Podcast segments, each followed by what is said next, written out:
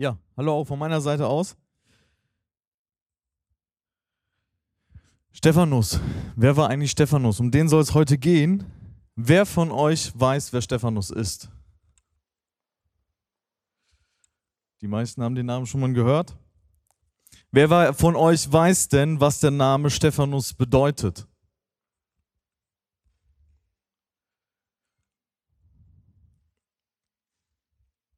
Dann ist ja gut, dass wir uns heute hier treffen, um über ein paar Sachen zu reden. Ähm, Stephanus ist ein griechischer Name und ähm,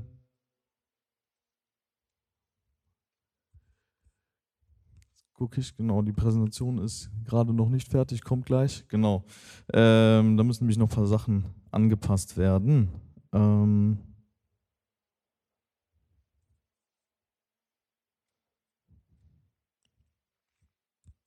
warten wir noch auf die Präsentation.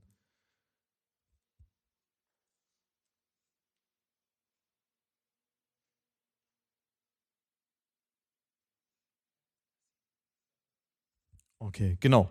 Also, wer war eigentlich Stephanus? Stephanus, der Name, ist ein geläufiger griechischer Name und bedeutet Kranz, Krone, Preis oder auch Lohn. Ähm, das heißt, wenn die Leute damals an einem Wettbewerb mitgenommen haben, haben sie äh, mit teilgenommen haben, haben sie quasi einen Stephanus gewonnen, also einen Preis oder einen Kranz. So viel zu Stephanus zum Namen.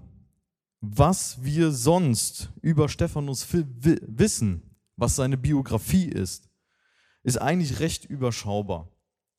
Und zwar ähm, steht in der Bibel über Stephanus nur in Apostelgeschichte 6 bis Apostelgeschichte 8 etwas. Und dann wird er nochmal zweimal in Apostelgeschichte 11, Vers 19, Apostelgeschichte 22, Vers 20 erwähnt. Mehr wissen wir so über Stephanus nicht. Aber wenn wir uns diese ganzen Verse betrachten, können wir doch das ein oder andere über Stephanus lernen. Und zwar fangen wir erstmal mit der Situation an, wo Stephanus das erste Mal genannt wird, wo er auftritt, wo wir ihn kennenlernen. Ähm, es geht um die erste Gemeinde. Die Jünger Jesu, die Apostel fangen an, von Gott zu erzählen und die Gemeinde wächst, wird immer größer, immer größer, immer größer, immer größer und es gibt die ersten Probleme in der Gemeinde. Und zwar ein ganz spezielles Problem. Und zwar ähm, haben die griechisch sprechenden Juden, also die sogenannten Hellenisten, haben ein Problem mit den hebräischen Juden, also die, die Aramäisch sprechen. Eigentlich ist das Problem, was diese zwei Parteien haben, warum sie sich streiten, eigentlich ein banales Problem. Es ist eigentlich, ja, eigentlich kein ganz großes Problem, aber es ist ein Problem, was Gemeindearbeit revolutioniert hat. Es ist ein Problem, was etwas hervorgebracht hat, was wir bis heute noch bei uns in der Gemeinde haben. Und zwar geht es darum, dass die hellenistischen Witwen vernachlässigt werden. Zumindest kommen sie sich so vor, fühlt es sich für sie an, dass sie, sich, äh, dass sie vernachlässigt werden und dass sie nicht gleich behandelt werden wie die hebräischen Witwen. Und deswegen kommen sie und beschweren sich und meckern darüber. Und die zwölf Apostel sagen, hey, was sollen wir machen? Wir brauchen Leute, die uns helfen. Wir brauchen Leute, die uns bei dieser Arbeit unterstützen können. Und so geben sie den Auftrag, sieben Männer aus der Mitte zu suchen, die einen guten Ruf haben und voll Geistes und Weisheit sind. Die sollen ausgewählt werden, um dann den sogenannten diakonischen Dienst zu beginnen. Und diesen diakonischen Dienst, den haben wir auch noch heute bei uns in der Gemeinde. Und zwar soll er dafür dienen, dass die Apostel sich voll darauf konzentrieren können, Gottes Wort weiterzugeben und eben nicht dafür sorgen müssen und sich mit diesen Diskussionen auseinanderzusetzen, wer kriegt jetzt wie viel Essen, ist wirklich jeder versorgt, sondern dass die Apostel sich wirklich komplett auf das konzentrieren können, was ihnen der, ja, der, was der Auftrag von ihnen ist, dass sie Gottes Wort weitergeben sollen und die Diakone kümmern sich um alles andere drumherum. Das ist der Moment, wo Stephanus auftritt, denn er ist der Erste, der genannt wird von diesen sieben Männern, die hier vorgeschlagen werden, als Diakone eingesetzt werden. Da der Name Stephanus aus dem Griechischen kommt, ist er wahrscheinlich auch einer von den Hellenisten und ähm, passt also gut in diese Rolle, als in diese Funktion für diese Gruppe zu, zu, ja, zu sorgen und zu gucken. Und Stephanus wird hier vorgestellt mit einem Zusatz. Stephanus war ein Mann voll Glaubens und Heiligen Geistes. Also genau das, was die Apostel gesagt haben, was diese Männer haben müssen, das hat Paulo, äh, Stephanus. So, Entschuldigung. Was sind die Folgen davon? Diese sieben Männer werden eingesetzt. Einer davon ist Stephanus. Und die Folgen davon sind, dass sich Gottes Wort weiter ausbreitet. Es schadet nie, sondern es hilft, dass die Gemeinde weiter wachsen kann. Und was hier auch noch interessant ist, was hier noch mit dabei äh, steht, es bekehren sich auch viele Priester zum Glauben. Also es hat nicht nur etwas Gutes unterm Volk, dass die Leute sich zu Gott bekennen, sondern auch, dass die Priester zum Glauben kommen. So schön das Ganze ist und so gut es jetzt weitergeht, lässt das nächste Problem nicht lange auf sich warten. Stephanus wird in den nächsten Versen und Kapiteln dann weiter beschrieben, was er macht, wie er ist. Und ähm, die Gemeinde wächst. Stephanus wird immer wieder sehr als vorteilhaft, als sehr guter ja, Mann beschrieben. In den nächsten Versen steht, dass er mit Gnade und Kraft erfüllt ist. Stephanus geht nämlich hin und tut Wunder und große Zeichen im Volk. Stephanus ist also nicht nur einer, der irgendwo dafür sorgt, dass jeder genügend zu essen hat, sondern er macht mehr, er verkündet den Leuten auch das Wort und tut Wunder. Etwas, was ja vielleicht nicht für jeden selbstverständlich ist, aber Stephanus ist so mit dem Heiligen Geist gefüllt, dass er Wunder tut. Und obwohl Stephanus so positiv dargestellt wird, gibt es doch eine Zahl von ja, Menschen, ähm, gerade aus der Synagoge, die aus verschiedenen Herkünften sind, die etwas gegen Stephanus haben, die mit ihm einen Streit anfangen. Also, wenn wir davon ausgehen, dass Stephanus selber ein Hellenist ist, ist es quasi so, dass die Leute, die ihn gewählt haben, damit er sich für sie einsetzt, ein Problem mit ihm haben weil er Wunder tut, weil er von Gott gesegnet ist und das gefällt ihnen nicht. Zumindest nehme ich das an, weil den genauen Grund, worüber diese Parteien streiten, den finden wir nicht in der Bibel. Aber es geht weiter, der Konflikt spitzt sich immer weiter zu, es werden immer mehr Anfeindungen gegen Stephanus gerichtet und man probiert ihn irgendwie unterzukriegen. Was lesen wir über Stephanus? Stephanus hat Weisheit und den Geist. Und Stephanus redet mit ihnen und sie können ihn eigentlich nichts anhaben, weil er mit Weisheit und Gottes Geist ausgestattet ist. Die Anzahl der Gegner wächst aber immer weiter, sie wird immer größer und irgendwann ist es so weit, dass sie Stephanus vor den Hohen Rat zerren und ihn beschuldigen. Es kommen falsche Zeugen, die aussagen, dass Stephanus angeblich die ganze Zeit darüber predigt, dass dieser heilige Ort, also der Tempel, abgerissen werden soll, zerstört werden soll und dass die ganzen Gebote von Mose, dass die alle ja, weggetan werden sollen, dass die nicht mehr gehalten werden sollen. Stephanus steht also vor dem Hohen Rat und hört diese ganzen Anschuldigungen, die gegen ihn ausgesprochen werden. Wie er, regiert, wie er reagiert, lesen wir aber nicht in der Bibel. Wir lesen etwas anderes. In Apostelgeschichte 6, Vers 15 heißt es, dass der Hohe Rat Stephanus anguckt und Stephanus sieht, dass äh, sein, sein Gesicht sieht aus wie das Gesicht eines Engels. Er strahlt, er leuchtet. Das ist die Reaktion auf die ganzen Anschuldigungen. Stephanus wird darauf herausgefordert vom hohen Priester, der die ganze Verhandlung führt und sagt, er soll sich rechtfertigen. Er soll erklären, was es denn mit diesen ganzen Beschuldigungen auf sich hat. Was macht Stephanus? Stephanus fängt an. Er fängt an bei der Geschichte von Abraham und erzählt dem Hohen Rat, diejenigen, die wissen, was in den fünf Büchern Mose drinsteht, die diese fast in- und auswendig kennen, zu ihnen geht er hin und sagt, hey, Ihr kennt die Geschichte von Abraham. Ihr wisst, wie das Volk Israel entstanden ist.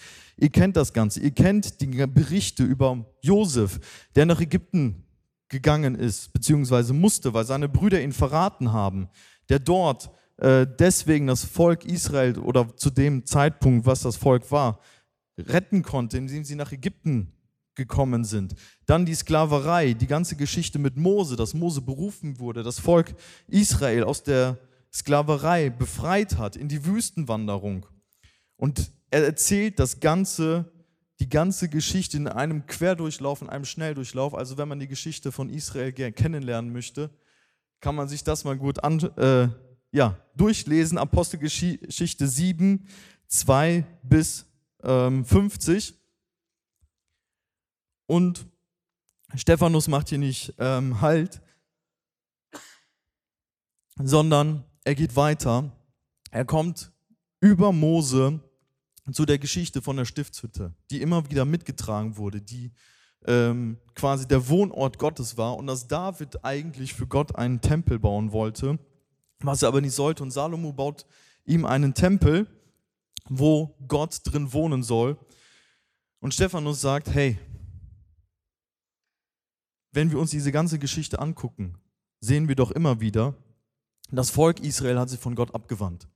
Das Volk Israel hat sich von Gott abgewandt, aber Gott ist gnädig, Gott hilft dem Volk trotzdem. Und Gott ist eigentlich viel zu klein, um ihn in einen Tempel reinzupressen, in einen Tempel, in ein Gebäude. Gott ist viel, viel größer als dieses Gebäude, in dem wir hier gerade sitzen. Und deswegen ist der Tempel ja gar nicht so wichtig. Damit kommt er zum Ende seiner Rede und haut nochmal richtig einen raus. Stephanus spricht Klartext mit dem Hohen Rat. Er sagt zu ihnen, dass sie sich wieder, dass sie sich dem Heiligen Geist immer wieder widersetzen, so wie es ihre Väter getan haben, wie er es ihnen gerade aufgezeigt hat. Er sagt, sie verfolgen die Propheten, die Gottes Wort verkünden, die Gottes Wort weitergeben, ja, und dass sie sogar den Gerechten, also Jesus Christus, getötet haben. Und er sagt, ihr haltet die Gesetze nicht, die Gott uns gegeben hat. Stellt euch das mal vor. Ihr sollt euch verteidigen, weil ihr beschuldigt werdet und ihr zeigt anhand der Geschichte, was passiert ist, auf, dass diejenigen, die euch gegenüber sitzen, die euch anklagen, eigentlich diejenigen sind, die auf der Anklagebank sitzen.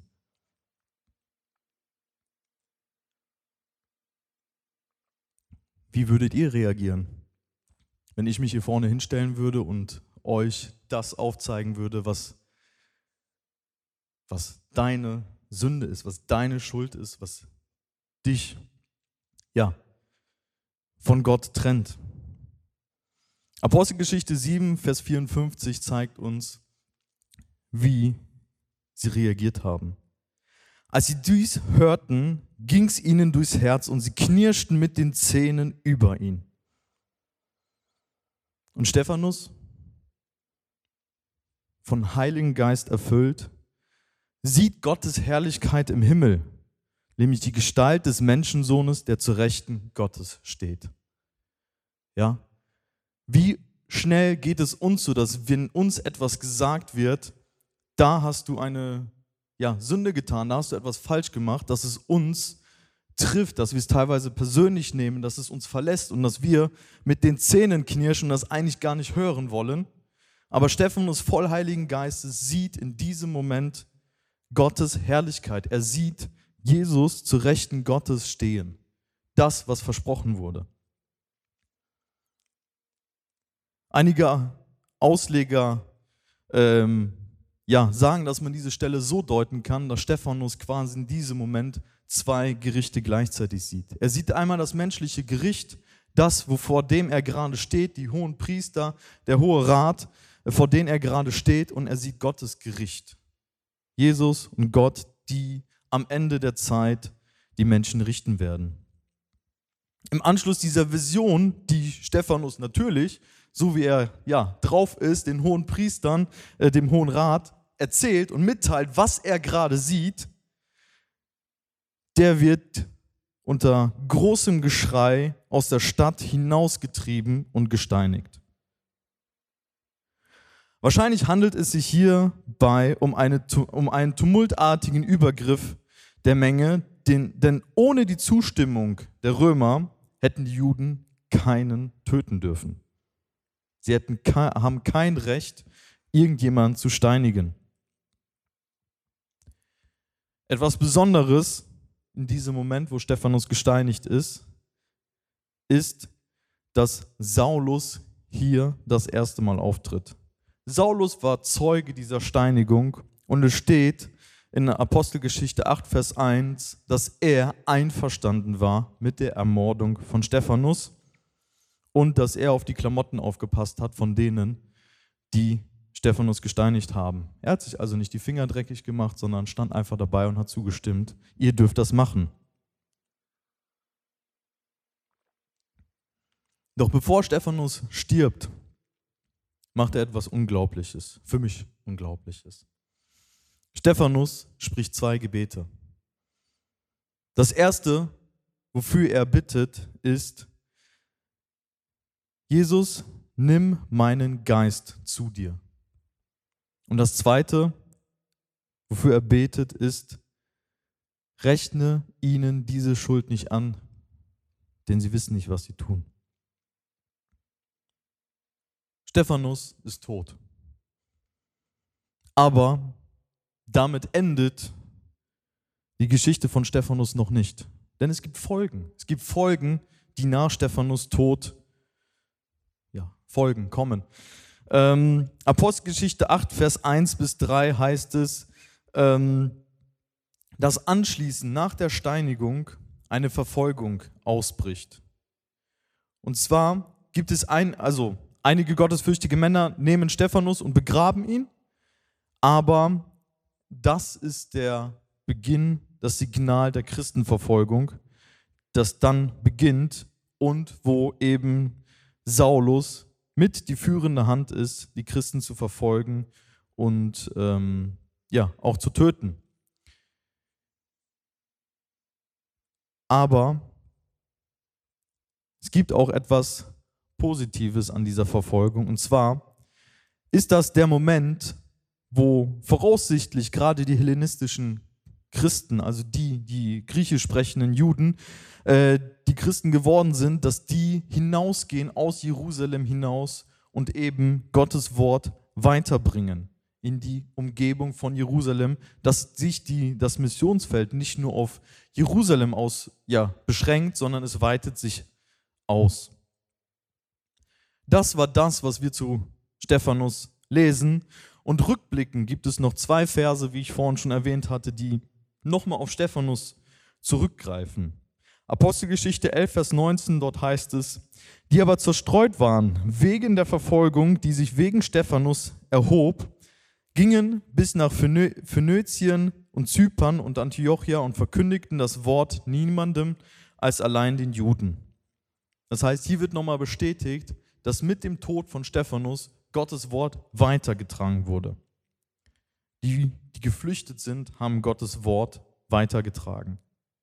Und die zweite Stelle ist, wo Paulus aufgreift, ähm, die Steinigung von Stephanus, wo er sagt in Apostelgeschichte 22, Vers 20, und als das Blut des Stephanus, deines Zeugens, vergossen wurde, stand ich auch dabei und hatte Gefallen daran und bewachte denen die Kleider, die ihn töteten.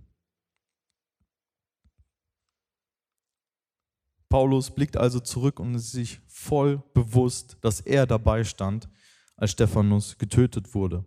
Das ist das, was wir über Stephanus aus der Bibel wissen. Das war ein Kurzdurchlauf über das Leben von Stephanus, aber mir sind noch ein paar Sachen aufgefallen im Leben von Stephanus, die ich gerne mit euch teilen möchte. Und zwar die Besonderheiten aus Stephanus Leben. Eine Besonderheit in Stephanus Leben ist, dass er voll Heiligen Geistes war. Stephanus wird immer wieder beschrieben, was er für Eigenschaften hat und dass eben diese Eigenschaften ihn als den perfekten ähm, ja, ähm, Kandidaten für den Diakonsdienst machen. Stephanus war ein Mann erfüllt vor Glaubens- und Heiligen Geist.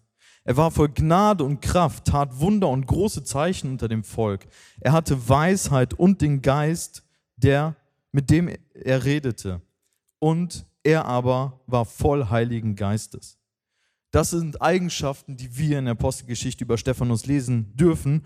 Und dann, ja, dass er einfach so voll Heiligen Geistes war, dass sein Gesicht geleuchtet hat, dass es wirklich sichtbar war, dass er den Heiligen Geist hat.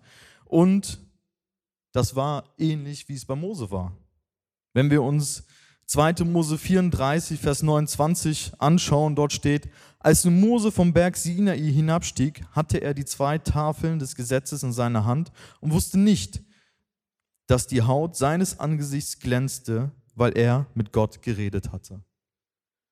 Mose glänzte, sein Gesicht strahlte, als er vom Berg Sinai herunterkam, wo er mit Gott geredet hat, dass er unten, als ihm das bewusst wird, er eine Decke über sein Gesicht schmeißen musste, damit er überhaupt mit den äh, Israeliten reden konnte. Und Stephanus Gesicht leuchtet auch. Es ist wirklich sichtbar, dass der Heilige Geist ihm ist. Eine weitere Sache, die ihn auszeichnet, dass er den Heiligen Geist ist, dass er eine Vision hat, wo er einfach die Herrlichkeit Gottes sieht, dass Jesus zu Rechten steht neben Gott. Zudem etwas, was ähm, ja, Alex schon erwähnt hatte, Stephanus war der erste Märtyrer. Er wird zwar nicht direkt als Märtyrer in der Bibel beschrieben, aber im zweiten Jahrhundert wurde quasi festgelegt, wer ein Märtyrer ist. Und ein Märtyrer wird bezeichnet als einer, der für den Glauben stirbt. Dementsprechend ist quasi Stephanus der erste Märtyrer, der für den Glauben an ja, Jesus als den lebendigen Sohn Gottes stirbt. Eine weitere Besonderheit ist, dass Stephanus ein Zeuge und Nachfolger Jesu war.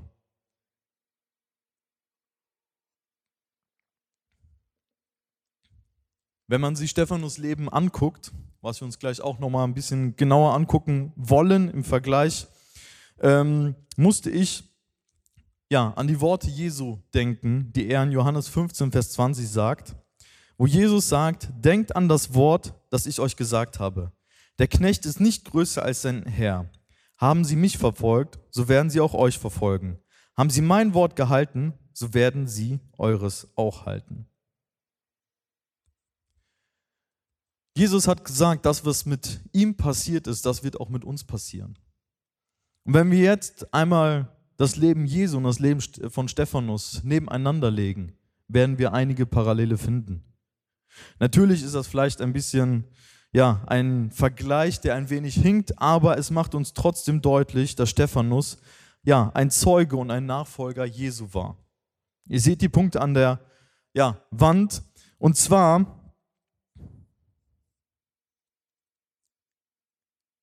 steht in der Apostelgeschichte, dass Stephanus voll Heiligen Geistes war. Und auch über Jesus lesen wir in Lukas 4, Vers 1. Als aber Jesus ähm, voll Heiligen Geistes zurückkam vom Jordan, wurde er vom Geist in die Wüste geführt. Jesus war voll Heiligen Geist, was als Sohn von Gott eigentlich nicht verwunderlich ist, aber Stephanus war auch voll Heiligen Geist. Ein zweiter Punkt ist, Jesus predigte und redete in der Synagoge und in Lukas 4, 28, Vers 29 lesen wir, und alle, die in der Synagoge waren, wurden vom Zorn erfüllt, als sie das hörten. Und sie standen auf und stießen ihn zur Stadt hinaus und führten ihn an den Abhang des Berges, auf dem ihre Stadt gebaut war, um ihn herabzustürzen. Stephanus hat etwas, ja, fast das, ja, was ähnliches erlebt, fast das gleiche. Als er vor dem Hohen Rat redet, schreien sie, stürmen auf ihn und bringen ihn raus, zerren ihn raus vor die Stadt und steinigen ihn. Dann gibt es die Anschuldigungen. Jesus wurde auch vorgeworfen, dass er Gotteslästerung treiben würde, dass er ja ähm, etwas sagt, was Gott nicht ähm, ehrt. Und genau das Gleiche wird Stephanus auch vorgeworfen. Zudem wird Jesus auch vorgeworfen, dass er den Tempel zerstören möchte. Jesus hat gesagt, ich werde in drei Tagen abreißen und wieder aufbauen. Und die hohe Priester, die haben es verstanden, dass Jesus meint, den Tempel, dass der abgerissen werden soll. Und das Gleiche wird Stephanus jetzt auch vorgeworfen, aber in dem Zusammenhang, dass Jesus das ja gesagt hat und Stephanus predigt Jesus, also predigt Stephanus quasi das, was Jesus gesagt hat, dass der Tempel zerstört werden soll. Etwas anderes, wenn wir die beiden vergleichen, ist, Jesus sagt, ich werde im Himmel zu Rechten Gottes sitzen und Stephanus sieht, dass Jesus zu Rechten Gottes steht. Da sieht man direkt etwas, was Jesus zugesagt hat, versprochen hat, dass das eintrifft. Jesus wird zum Tod verurteilt, verurteilt und auch gekreuzigt. Stephanus wird gesteinigt.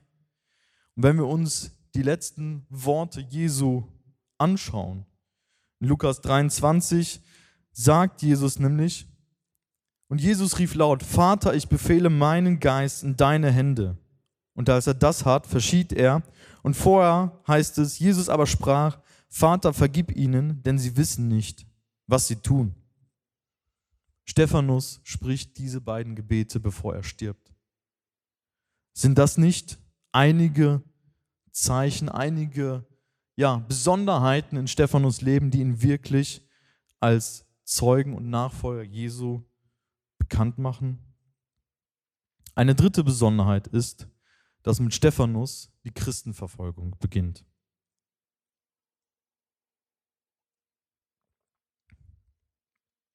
Mit Stephanus beginnt die systematische Christenverfolgung. Ja, es gibt in der Apostelgeschichte, zum Beispiel in Kapitel 4, auch schon die ersten Anfeindungen, wo Petrus und Johannes auch vom Hohen Rat aufgefordert werden, nicht mehr über Jesus zu predigen, nicht mehr zu lehren. Ähm, aber die richtige Christenverfolgung die dann ausbricht, die wirklich systematisch vorgeht, um die Christen zu vernichten, die beginnt erst mit dem Tod Stephanus. Diese Verfolgung führte aber unter anderem dazu, dass der Befehl von Jesus, den er uns gegeben hat, als er in den Himmel gefahren ist, dass der erfüllt wird. Apostelgeschichte 1, Vers 8, dort heißt es, Ihr werdet die Kraft des Heiligen Geistes empfangen, der auf euch kommen wird, und werdet meine Zeugen sein in, Jerusalem und in ganz Judäa und Samaria und bis an das Ende der Erde.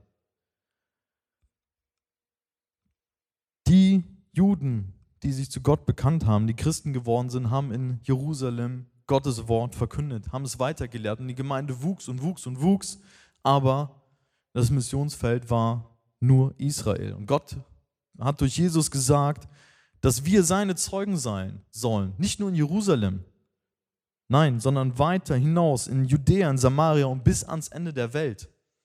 Und das ist hiermit der Punkt, wo die Evangelisation, die Mission hinausgetragen wird, aus Jerusalem heraus in die Umgebungen und ja, wenn wir uns nachher da, also die Verse angeguckt haben, geht es ja bis nach Zypern, also nicht nur wirklich in Israel äh, die Umgebung, sondern weiter auf Zypern, auf die Insel. Und später ist ja auch Paulus, der, der erstmal hinging, um die Christen zu verfolgen, der das Wort weiterträgt in ganz Asien und nachher auch bis nach Europa.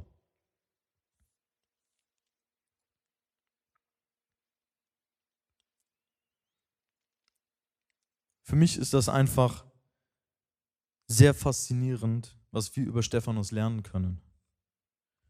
Stephanus war eigentlich, ja, irgendwo doch ein unscheinbarer Mann, oder? Aber trotzdem war er voll Heiligen Geist. Er war ein Zeuge Jesu und hat es wirklich bis in den Tod gelebt. Und so habe ich mir die Frage gestellt, was können wir mitnehmen, was können wir lernen von Stephanus? Und ich habe vier Punkte aufgeschrieben, die ich finde, die ich lernen konnte aus dieser, ja, aus dieser Geschichte, aus diesem Leben von Stephanus und die ich euch einfach mitgeben möchte. Der erste Punkt ist, wir sollen uns voll auf Gott ausrichten. Stephanus war ein Mann voll Glaubens, voll Heiligen Geist. Und das kann er nur gewesen sein, weil er sich voll auf Gott ausgerichtet hat. Er konnte Wunder tun. Ja, wenn wir uns äh, in den Evangelien angucken, da kommen die Menschen zu Jesus und sagen, hey, deine Jünger, die die ganze Zeit mit dir unterwegs sind, die können keine Kranke heilen, was ist denn los? Und Stephanus ist einer, der Wunder vollbringt, der große Taten unterm Volk tut und das nur, weil er sich auf Gott ausgerichtet hat. Ein zweiter Punkt ist, den wir lernen können, ist, Gott kämpft für uns. Stephanus redete voll Weisheit vor dem Hohen Rat. Auch schon vorher, als er angeschuldigt wurde, redete er voll Weisheit. Gott legte ihm die Worte in den Mund, die er sagen soll, auch wenn die vielleicht hart waren. Ja, gerade als er loslegte, anhand der Geschichte Israels belegt, dass der Hohe Rat dort sitzt und selber Gott nicht 100% nachfolgt, sind das Worte, die Gott ihm in den Mund legt, weil Gott für uns kämpft und für uns einsteht. Und wenn wir wirklich Gott durch uns reden lassen, durch uns kämpfen lassen, dann ist das Dritte, was wir lernen können, Gott zeigt sich uns. Stephanus steht in diesem Moment, wo die ja, die Menge, der Hohe Rat ausflippt, ausrastet, steht er und er sieht Gottes Herrlichkeit, dass Jesus zu Rechten Gottes steht. Ist das nicht schön, wenn wir wissen, wenn wir lesen können in der Bibel, dass Leute Gott wirklich sehen, dass sie ihn erlebt haben? Und wenn ich an letzte Woche zurückdenke, letzte Woche hatten wir hier äh, Jan und Matthias da, die einfach von der ähm, Obdachlosenarbeit erzählt haben. Und die beiden hatten wirklich nur eine kurze Zeit hier, die sie uns mitgenommen haben und einen Teil davon erzählt haben, was passiert ist. Und trotzdem konnten wir dort sehen, dass Gott sich zeigt. Ja, eine Sache ist die, dass Jan auf einmal übelste Schmerzen hatte und dann sehen sie diesen Mann und er geht zu diesem Mann hin. Er weiß nicht, was er sagen soll, aber er geht zu dem Mann hin und in dem Moment hat er keine Schmerzen mehr. Er redet mit dem Mann, ja, mit dem Obdachlosen. Sie können ihm am Ende ein Hotel äh, ja, geben, in dem er übernachten kann und die Kosten für dieses Hotel weiß Jan immer noch nicht, wer die bezahlt hat, weil die einfach nicht auf seinen Kontoauszügen erscheinen. Sind das nicht Momente, wo wir auch heute noch Gott sehen können, dass Gott sich uns zeigt, wenn wir für uns, für ihn leben, wenn wir uns für ihn einsetzen? Und das dritte, was wir lernen können, ist eher eine Frage. Bist du bereit, für Jesus zu sterben? Bist du wirklich bereit, alles ihm hinzugeben, alles aufzugeben, dass du hingehst und sagst, hey, Gott, ich möchte dir so dienen, dass ich bereit bin, auch für dich zu sterben? Und diese Frage möchte ich einfach, dass wir die mit nach Hause nehmen. Vielleicht können wir bei Stephanus das eine oder andere lernen, was uns ermutigt, wirklich voll für Gott zu brennen und auch bereit sein, für ihn zu sterben. Vielleicht finden wir auch noch andere Glaubenshelden, vielleicht auch noch, die heute leben, über die wir uns austauschen können, von denen wir lernen können und die uns ermutigen, 100% für Gott zu geben. Amen.